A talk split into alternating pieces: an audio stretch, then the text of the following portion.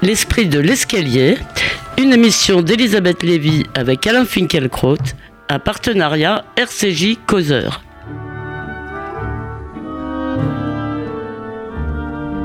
Bonjour à tous, bonjour Alain Finkielkraut. Bonjour.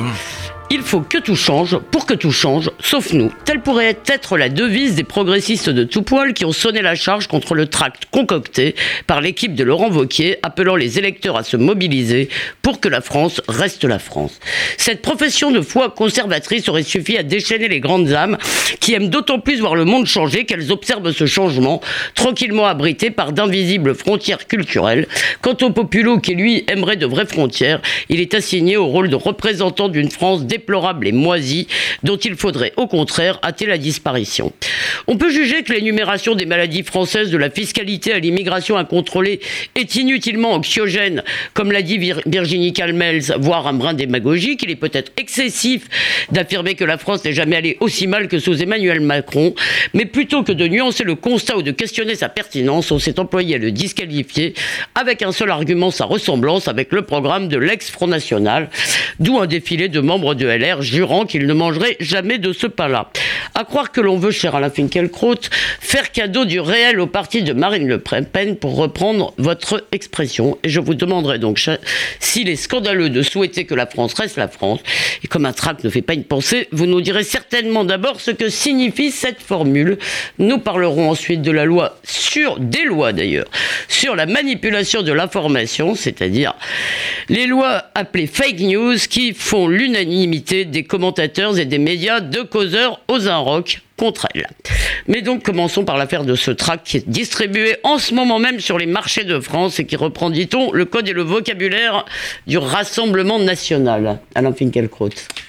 Alors les autorités morales de notre temps, ceux dont la parole compte, dans les médias, dans le monde politique et à l'université, ne savent plus faire la différence entre pour que la France reste la France et la France aux Français. Ces deux expressions, pour eux, sentent le moisi. Or, elles n'ont pas du tout la même signification et cette extension du domaine de la moisissure est à la fois ridicule et inquiétante. Dans un entretien que vous avez eu avec lui et que Causeur a publié le 20 juillet 2010, Renaud Camus a donné de la francité cette définition impeccable. Deux éléments, affirmait-il, créent des Français et peuvent en créer encore. L'héritage, la naissance, l'ethnie, les ancêtres, l'appartenance héréditaire et le désir, la volonté, l'élection particulière, l'amour d'une culture, d'une civilisation, d'une langue, d'une littérature, des mœurs, des paysages. Il ajoutait, on peut certes être français par la culture, par Montaigne, par Proust, par Manet, par la montagne Sainte-Victoire, par le pain, par le vin, par la langue. Encore faut-il les connaître et les aimer, et d'abord les désirer. Fin de citation. Ceux qui, dans la lignée de Maurras, scandent la France aux Français, considèrent qu'on ne peut être français que par la naissance. Ils réservent jalousement la francité aux héritiers les autres, quelle que soit leur bonne volonté, sont recalés. Demander que la France reste la France, ce n'est pas du tout la même chose. C'est le souhait émis par tous ceux qui, d'une manière ou de l'autre, se sentent français. Ce souhait, nul ne songeait à le formuler, il n'avait pas sa place dans le discours politique, tant que la France était tranquillement, évidemment, historiquement et naturellement la France mais un changement inattendu et brutal a eu lieu. Et là, je voudrais donner quelques exemples. D'accord. Mais j'aurais tout de même une, objection à vous faire sur la France aux Français. Alors, bon, on, verra alors. Mais dans La part du ghetto, livre enquête sur une banlieue euh, parisienne, Manon euh, Kérouille-Brunel évoque le cas d'Alice, une graphiste qui a choisi avec son compagnon d'acheter un appartement dans ce quartier, justement, qu'on annonçait comme un futur Brooklyn parce qu'une fromagerie, preuve irréfutable de gentrification, venait d'ouvrir de l'autre côté du pont. Et c'était où ça, pardon? Ah, euh, Vous ne l'avez pas encore dit, pardon. Non, non, non, non. Elle, elle, ne donne pas le nom. D'accord. Elle a fait cette enquête et euh, les gens. Mais c'est une ville de banlieue. Qui ont d'une ville de banlieue tout près de Paris. D'accord. Les gens qui lui ont répondu ont euh, souhaité justement que cette ville, cette cité ne soit pas nommée. D'accord. Enfin, c'est vraiment Proximité de Paris, limitrophe. Et la, la déconvenue d'Alice a été immédiate.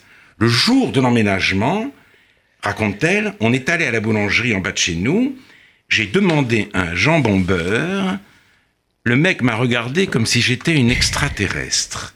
On n'imagine pas qu'on puisse être si proche de Paris avec un tel décalage. À l'heure où il est question d'inscrire les bistrots parisiens au patrimoine mondial de, l'humanité. Ce qui est quand même un peu le triomphe du kitsch. Le, oui, mais cela étant que le sandwich baguette jambon beurre, l'un de leurs emblèmes, n'a plus sa place au-delà du périphérique. Il contredit et même il offense la culture qui s'y installe. Ce n'est plus un emblème, c'est un blasphème. La même Alice, apprend-on, a dû se plier à l'injonction tacite d'un vestiaire spécial 9-3. Dès qu'elle mettait une jupe, elle se faisait embêter. On lui demandait C'est combien? Tu me fais un petit truc Elle a donc rangé jupe, rouge à lèvres et décolleté. Ce conformisme, oh, cette intégration à l'envers, c'était le prix de la tranquillité. Alice ne peut pas se mettre seule à une terrasse de café. À la sortie du métro, elle doit se cramponner à son sac à cause des vols à l'arraché. Et, euh, et euh, dit-elle encore, euh, c'est terrible d'avoir des mecs qui traînent devant l'école, qui crachent et qui s'ennuient. La règle est simple, dit-elle, c'est nous, les étrangers, ici. Donc Alice fait cette expérience troublante, déconcertante et même incroyable, ne plus être chez soi, chez soi. Alors, et elle n'est pas la seule. La part de non-France ne cesse de croître en France. Alors il va falloir quand même entrer dans la définition. Qu'est-ce qui est soi, qu'est-ce qui est, qu'est-ce qui n'est pas soi, et comment le définit-on Mais juste une toute petite, euh, euh, objection parce que je me suis sensibilisé. J'ai publié il y a quelques années un livre avec Malek Bouti, et ce livre s'appelait La France aux Français chiche si vous voulez. Et, et, évidemment, la conception des Français qui les développaient n'était pas une conception ethnique, blanche, euh, raciale ou tout ce que vous voulez, c'était une conception tout à fait républicaine. Voilà. Oui, mais peut-être. c'était un détournement. Non, d'accord, c'était un détournement. Je vous concède, mais, j'ai voulu me défendre. C'était une phrase qui était. D'une phrase qui est délibérément xénophobe. Absolument. Puisqu'elle établit une barrière infranchissable entre les Français de souche, donc de naissance, d'extraction, etc., et les autres. Et, euh, et pour que la France reste la France, cela dit, oui, mais alors là, quand même, il faut entrer dans la définition, si vous voulez. Qu'est-ce bah, qui vous fait dire que. Alors, bah, comment bah, définit-on Non, mais non, non, non, attendez. Je donné la définition. Oui, vous l'avez donné, mais laissez-moi laissez vous poser une question néanmoins. Si vous voulez. Euh, est-ce que l'on peut dire, après tout, je, vais vous donner l'objection de tous les multiculturalistes qui disent, mais enfin, il y a dans notre pays des tas de, maintenant des millions de musulmans, pourquoi le jambon beurre resterait-il un emblème de la France. C'est pas que le jambon beurre reste. Non mais d'abord, c'est là, c'est une certaine. Il y a le jambon beurre et il y a la mixité, c'est-à-dire la mixité homme-femme et non la mixité sociale ou ethnique. Si on s'attaque à la mixité, ce n'est plus la France. Et si on ne peut plus euh, consommer dans un bistrot un sandwich jambon beurre, alors là, il y a un problème et cela explique ce sentiment étrange, ne plus être chez soi, chez soi. Et justement, développé par Gulli, très, développé par Gulli dans ses livres sur l'idée que la grande peur, c'est de devenir minoritaire. Ainsi s'impose, euh, pour caractériser notre situation, la phrase d'Edgar Quinet que j'ai déjà cité. Le véritable exil n'est pas d'être arraché à son pays, c'est d'y vivre et de ne plus rien trouver de ce, le faisait, de ce qui le faisait aimer. Cet exil est un problème et même un scandale. Voilà pourquoi la volonté d'y mettre fin et le souci que la France reste la France devrait être partagés par toutes les formations politique de ce pays. Au lieu de cela, et là je continuerai ma réponse à votre question, ce souci est criminalisé, on y voit la frappe de l'extrême droite et on lui oppose toutes sortes d'arguments contradictoires. Premier argument, la France, ce ne sont la France ne se définit pas par des mœurs, mais par des valeurs. Mmh. Ce n'est pas une identité, c'est une idée, la belle idée des droits de l'homme.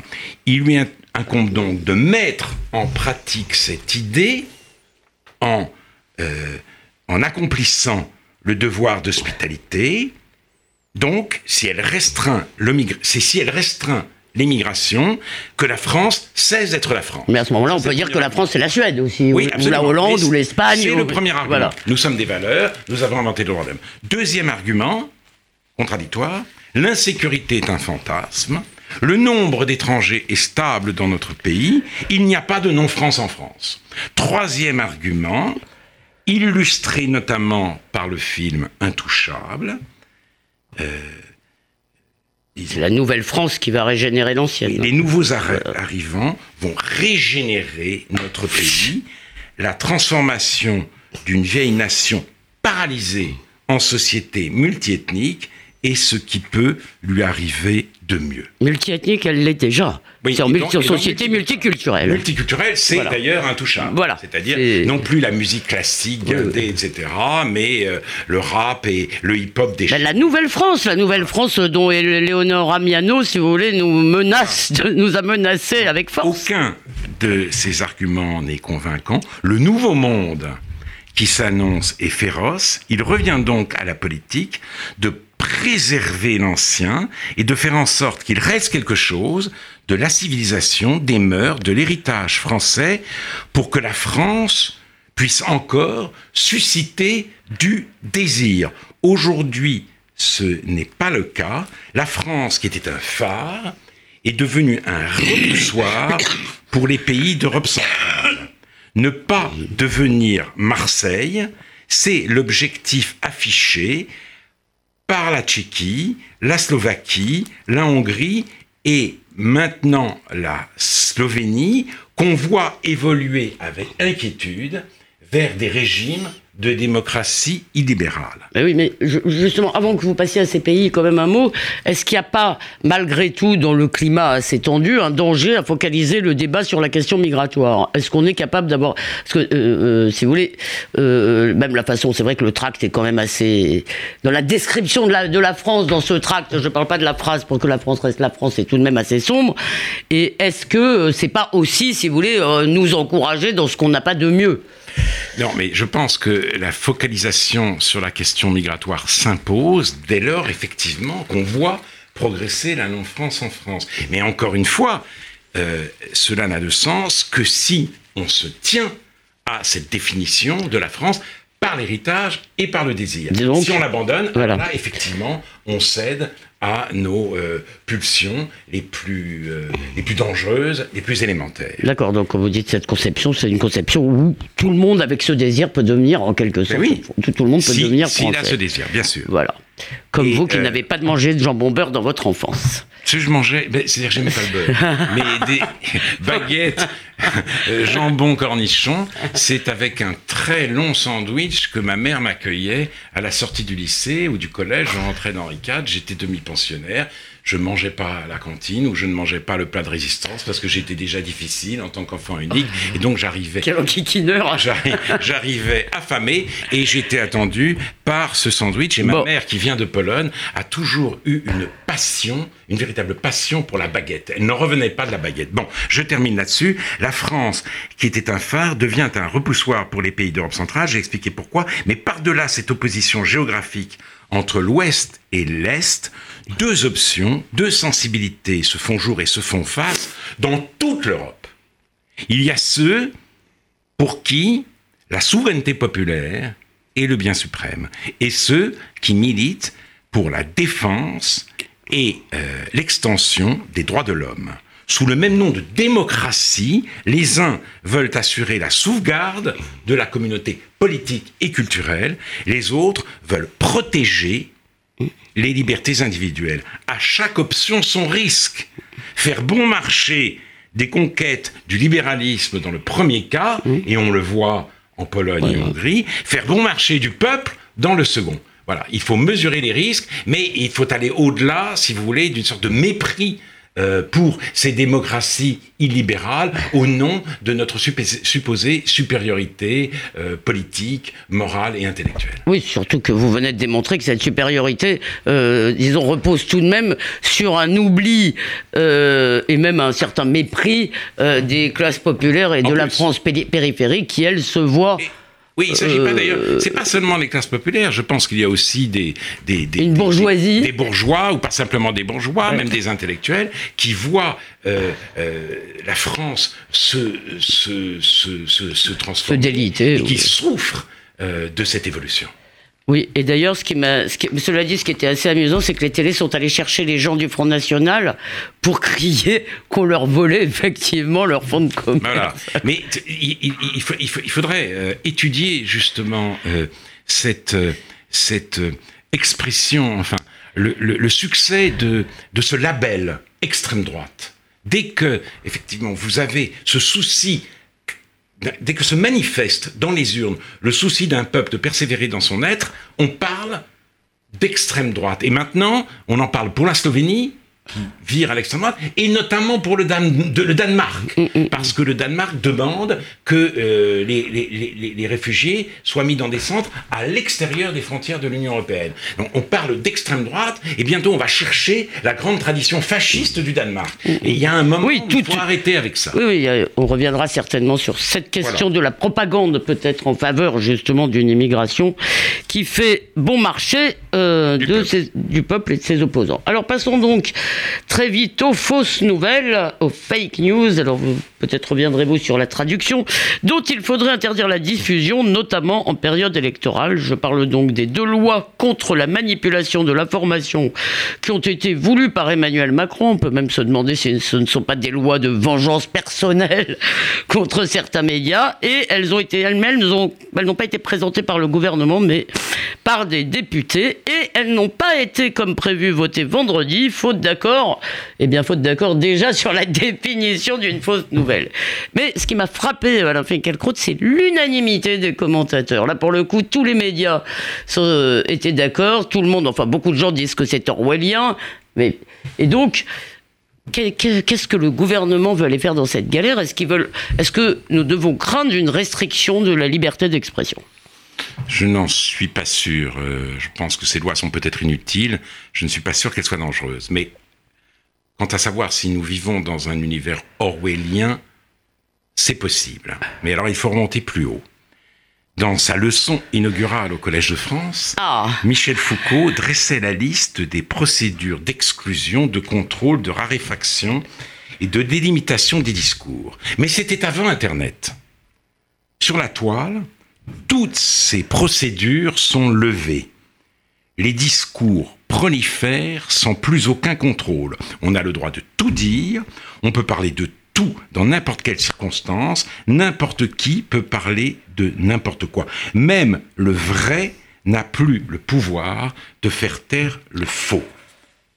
À l'âge du numérique, toutes les images, on le sait, peuvent être manipulées. On dénonce donc la, manipulation quand les images déplaisent et on les manipule pour prouver qu'elles ont été manipulées. Le 11 septembre a inauguré la période où le mensonge prend pour sévir les apparences de la réalité. Et les fausses nouvelles, les fake news pullulent. On se rend compte, à contrario, que ce, que, ce que Foucault appelait l'ordre du discours, c'est la civilisation même. Et la question qui se pose, par-delà cette loi circonstancielle et celle-ci, sera-t-il possible de civiliser cette zone de non-droit qui est aujourd'hui Internet. Et comment? Et moi, je crois que ce sera d'autant plus difficile que beaucoup de gens vont sur la toile précisément pour échapper aux contraintes de la civilisation. Voilà. Ça, c'est la première chose. Mais euh, il n'y a pas qu'Internet. Oui, il n'y a pas, parce que tout de même, sur la question d'Internet, après tout, tout le monde est d'accord pour qu'on demande, si vous voulez, aux grandes entreprises du net de retirer euh, les contenus euh, qui sont jugés délirants, diffamatoires. ils, ont, ils, ont vraiment, ils ont vraiment beaucoup de mal. Et, et le négationnisme, toutes les formes de négationnisme mais, est-ce qu'on peut lutter vont contre... continuer à y prospérer très longtemps. Mais est-ce qu'il faut lutter contre le mensonge par la loi? Contre euh, une fausse information.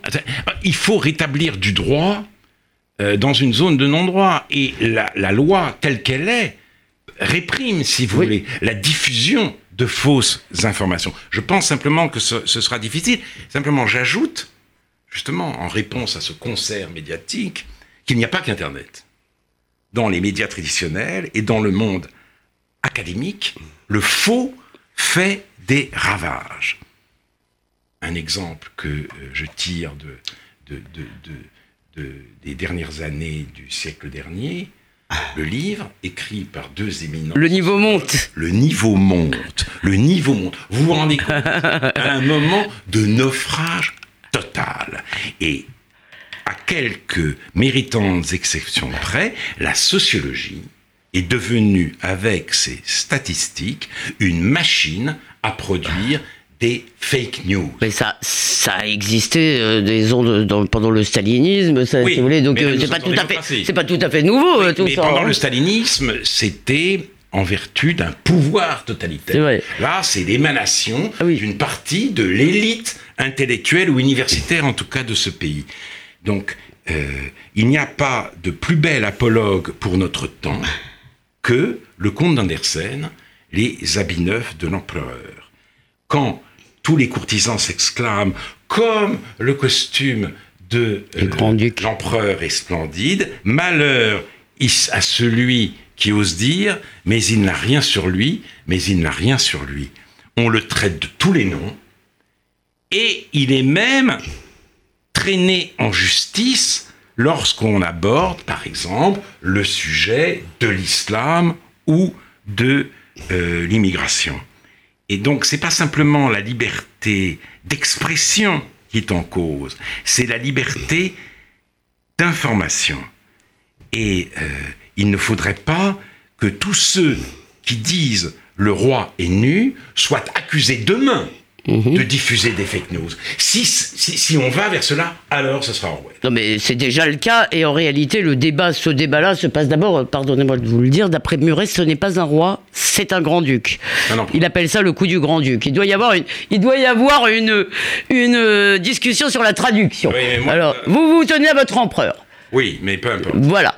Euh, la deuxième chose, si vous voulez, c'est que cette, ces, ces, ces engueulades-là, ces empoignades-là se, se déroulent déjà dans le débat public. On s'accuse. on- Est-ce que finalement, euh, il ne faut pas s'en remettre à la sagacité du public? Non, on si vous voulez. si vous voulez, Et- mais le- le- euh, oui, vous, vous pouvez dire de la sociologie, c'est pas la première fois que vous le dites, vous pouvez parfaitement dire la sociologie nous dit que l'antisémitisme des banlieues n'existait pas, vous pouvez lui répondre. Oui, je peux lui répondre. Je dis simplement que je, je- vois se profiler un monde où on accusera justement le- celui qui dit l'oranie de diffuser lui-même des Ben oui, mais- Voilà pourquoi ce concept est si difficile à euh, manipuler aujourd'hui. Ben bien sûr, mais, mais et je vous répondais, j'avais bien compris, je vous répondais que c'est ce qu'on fait à votre sujet depuis, pour le Oui. dire plus clairement, ça fait des années qu'on vous accuse de raconter des, Oui, des oui, mensonges, de ne pas savoir de quoi de tu ne pas parles. savoir de quoi vous parlez. c'est- et c'est une des et, rares- et- et si vous voulez, le, le, le, euh, euh, comment dire, le crédit supposé prêté à la science. Euh, euh, Et aux statistiques. et aux statistiques, sauf que quand il y a des statistiques comme celle de l'Institut Montaigne, comme celle du CNRS récemment, qui vont dans votre sens, si vous voulez, on préfère expliquer que la méthode n'est pas bonne. Donc euh, c'est Oui, pour ça non, que je vous dis que la loi, à mon avis, Non, mais vous je suis d'accord. Je ne voudrais pas que la voilà. loi, que la loi se- se tourne dans le sens orwellien que j'ai dit. Mais c'est la difficulté du débat de notre temps. oui, Je, je- je- je- je persiste à dire que dans une démocratie délibérative digne de ce nom, la distinction des faits et des opinions est respectée. Quand les faits eux-mêmes deviennent des opinions, alors le débat, si vous voulez, prend une très mauvaise tournure. Oui, mais- Et c'est ce qui est en train d'a- d'a- d'arriver. Il, faut habiter le même monde et avoir des perceptions différentes d'un même monde pour que euh, euh, la, la conversation elle-même prenne sens. Or, voilà la difficulté. Ce n'est pas le cas aujourd'hui. C'est de moins en moins le cas aujourd'hui. Et euh, j'en suis, Mais- euh, j'en suis. Mais par exemple, vous êtes d'accord que quand, quand des gens nous disent, et des sociologues nous disent, euh, le djihadisme ou euh, le développement de l'islamisme sont dus à des causes sociales, c'est une opinion que l'on peut parfaitement discuter, que l'on peut discuter, mais qu'on ne peut pas. Il ah ne s'agit pas de la réfuter. et, et, ça, c'est la première chose. Mais la deuxième chose, j'y reviens. Est-ce que tout de même, nous avons déjà un très grand nombre de, euh, de durcissements de la loi de 1881, qui était une loi euh, très libérale au départ, et donc les délits d'expression sont de plus en plus sévèrement punis. Euh, est-ce que finalement, pardonnez-moi l'expression, est-ce que le droit, disons, de dire des conneries et même d'en penser ne fait pas partie, disons, de la vie démocratique. Est-ce qu'on peut censurer les mensonges Je ne vais pas défendre cette loi, ma réflexion. Non, non, mais je, là, je, suis plus sur la loi. Est-ce qu'on peut censurer le mensonge en réalité C'est-à-dire, je ne crois pas, euh, sincèrement, que la désinformation soit un droit de l'homme. Mais je vous rappelle, je vous rappelle que dans la loi Guesso, on a été chercher une décision des, des tribunaux de Nuremberg, précisément parce qu'il est impossible d'avoir une définition de la vérité.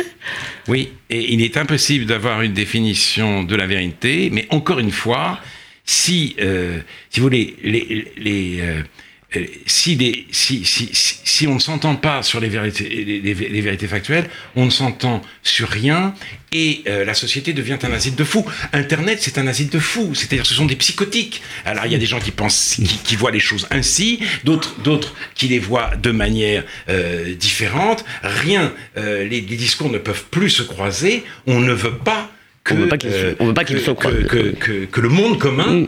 se transforme en asile de fous. Il faut que le monde commun soit un monde. Alors je ne dis pas que la question euh, doit être réglée par la loi, je m'inquiète de cette évolution vers une désinformation à la portée de tous, une démocratisation de la désinformation. Vous avez tout à fait raison. Vous vouliez citer un excellent journal. Je ne voudrais pas vous en dissuader. Non, c'était non parce que parmi les exemples, si vous voulez, de, gens qui sont euh, traînés euh, en justice parce qu'ils apportent une information qu'on ne veut pas entendre, il y a bien sûr Georges Bensoussan. Euh, Georges Bensoussan qui a dû, qui a été jugé en première instance. Le jugement en première instance l'a relaxé.